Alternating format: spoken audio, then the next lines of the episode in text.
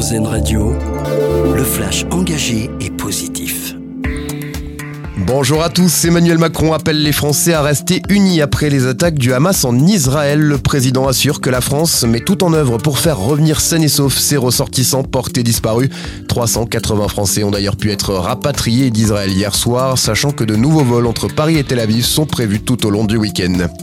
Une réunion cruciale pour l'avenir de l'A69. Les travaux du projet d'autoroute controversé entre Castres et Toulouse ont été suspendus cette semaine avant un rendez-vous très important aujourd'hui qui doit réunir les différents acteurs.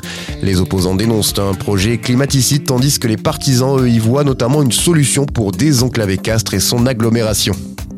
Va-t-il vous porter chance? Nous sommes aujourd'hui un vendredi 13 et comme d'habitude, la Française des Jeux en profite pour lancer un super jackpot de 13 millions d'euros.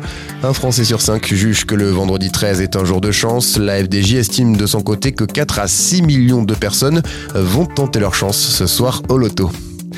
Francis Cabrel dans les pas de Claude Nougaro, le chanteur sort aujourd'hui son nouveau single intitulé Un morceau de Sicre, un hommage à la ville de Toulouse et surtout à son ami et artiste Claude Sicre, l'un des pionniers de la défense et de la reconnaissance de la culture occitane.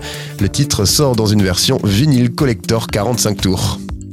Dans l'actualité également, c'est un monde fait de métal qui n'a encore jamais été étudié. La NASA doit lancer en début d'après-midi une mission vers l'astéroïde Psyché si la météo le permet.